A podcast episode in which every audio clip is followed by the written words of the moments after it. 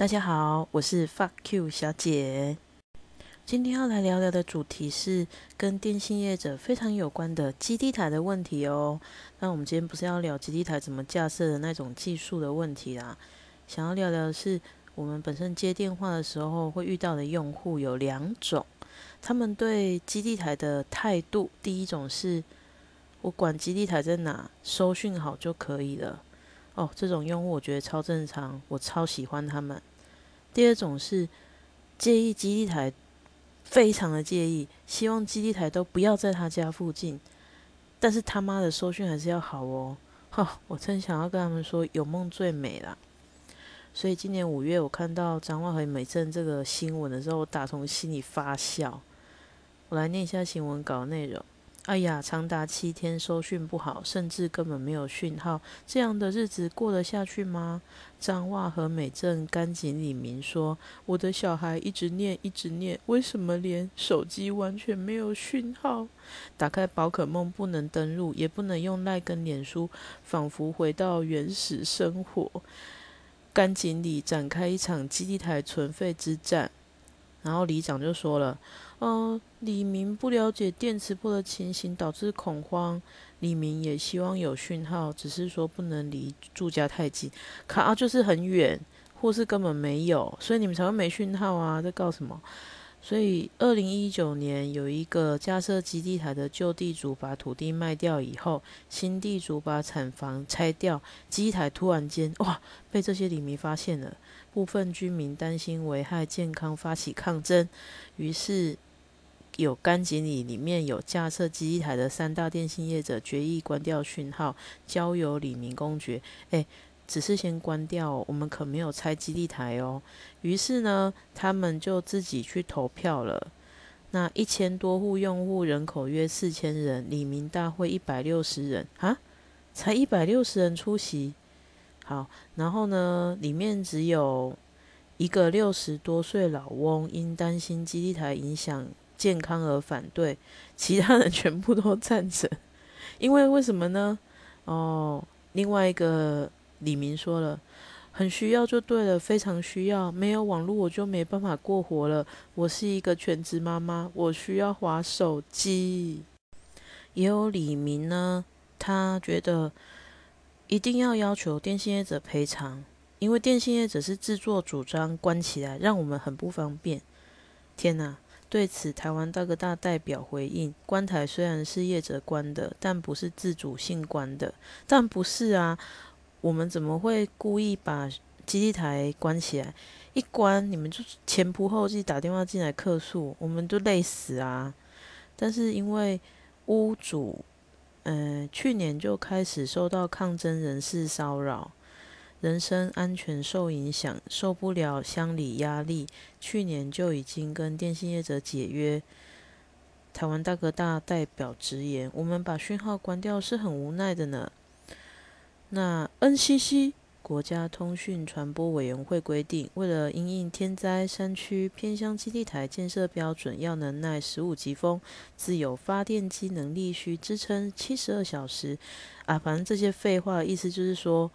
哦，偏乡一定要有涵盖率，所以偏嗯，像台哥大、中华电信、远传偏乡涵盖率达九十七，台湾之星、亚太是七十六趴。那要有一个适当的位置，要有一定的高度，加加设基地台，网络才会顺畅啊！真的不会有电信业者故意把基地台关掉，诶，拜托！而且你知道最冤枉的是什么呢？不是电信业者。而是根本不住在和美镇，但是临近和美镇会用到那颗基地台讯号的隔壁用户，超级冤枉的。所以现在如果客人实在太鸡巴，我除了祝他们生日快乐、中秋节快乐，祝他们顺心之外，我也可以祝他们基地台被拆掉哦。反正只要他们家附近有一个神经病去抗争，大家都不要用啊，莫名其妙。不过，其实大家这么讨厌基地台，不就是怕电磁波吗？但是，其实你知道吗？电磁波并不是我们日常生活中用到的东西最危害，或是电磁波幅度最大的东西。我在网络上面查到了一些资料，手机中电磁波所产生的热能叫做非游离辐射能。那这个对人体产生影响的衡量数值叫 SAR 值。那美国联邦传播委员会 FCC 公布的安全值为一点六，欧洲安全值是 WHO 推荐的二，所以只要行动电话的 SAR 值在二以下都是安全的范围内。不过，它其实在二零零四年的时候，国际非游离委员会就已经有声明，并无一致可信的证据显示无线射频会导致任何健康效应。而美国物理学会公共资讯主主任派克曾表示，这句话真的很重要哦，真的很显而易懂哦。他说，太阳所产生的电磁波照进大脑的热能，还远大于手机所产生的。其实电磁波啊，很多人都说，刚接通的时候电磁波最强，离开五十公分距离就能避掉。所以刚接通的时候，不要马上接听，这比较需要去注意这件事。那我们再来聊聊另外一个厉害的电磁波，也就是吹风机。我想除了秃头以外，应该都会用得到啦。吹风机的电磁波是数一数二高的。消基会曾经做过测试哦，各品牌吹风机启动后，电磁波都大于超标准值，其中最高的。测量高达两百五十毫高斯，超过变电所围墙外所最大值一诶十倍。实测值有的网友是实测达到三百零六毫斯，那这个比手机的电磁波高很多吧？所以其实真的不要太去注意，就是有关于基地台产生的电磁波。你家里有很多东西都比它还要厉害呢。与其说电磁波或是基地台很可怕，我真的想跟这些用户说，没读书或是没尝试更可怕呢。你们听听你们那些打电话进来问的问题有多可怕？我真的最常遇到就是，我跟他说十月六号平信邮局寄出喽，邮局是三到五天寄到。那他当天打电话进来是八号嘛？然后他就说：“为什么两天了还没寄到？啊，我不是跟你说三到五天了吗？邮局你还不认识吗？你认识他一辈子了，三到五天到，而且是工作天哦。真的不要放弃治疗哦。不过手机有一个危害身体很大的地方，真的要注意啦。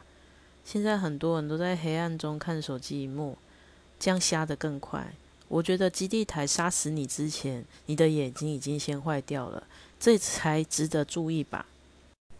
那国家通讯委员会在他的网站上，其实有一个叫基地台电磁波答客问。诶，我仔细看了一下，还蛮有趣的。他从电磁波的定义、电磁波与人体的关系，还有电磁波原理。架设的法规，哎，写的还蛮清楚的。他先说啊，什么是电磁波呢？可以释出电能的都是哦，果汁机、手机、电视、电视机、冰箱、微波炉、床头音响。你知道这些东西都有电磁波吗？然后呢，他再跟你说为什么会产生啊？对人体有没有害处啊？还有一个我觉得很有趣，他的那个题目，他的等于是一些 Q&A，然后他就是说哦。是不是未经用户同意私自架设的，可以请业者立即拆除？但不行啊，我们是合法架设的啊。那还有一个问题，我觉得超有趣。他说，为什么基地台要架设在人口较多的地方呢？啊？因为人很多，就用户多，通话量大啊。不然呢？难道我会在一个很偏乡的地方架设几万只啊？反而在呃，六都很都市的地方，我一直都不嫁吗？我觉得这个这些 Q A 真的就是为了这些第二类用户来设计的，而且 N C C 他们已经应该已经回答的非常的不耐烦了。那你知道还有什么方式可以比电磁波更加危害你的健康吗？比如说一直坐着都不起来运动啊。比如说一天一杯珍珠奶茶，啊比如说两天就吃一次炸鸡排啊，这些都比电磁波还要毒，好吗？我也很想要呼吁这些用户啦。如果说您打电话进来说收讯不好，我们很礼貌、很客气的跟你说，因为附近有用户不希望基地台在他家附近抗争拆台了，也请你客气一点，因为又不是我拆的，也不是我去抗议的。不过我也可以理解啦，没有网络的时候真的很恐慌。我现在一分钟都不能没有网络，所以大家就好好的让附近的基地台好好的继续开着好吗？最后也祝大家基地台都好好的，不要被拆掉哦。谢谢你的收听，再见。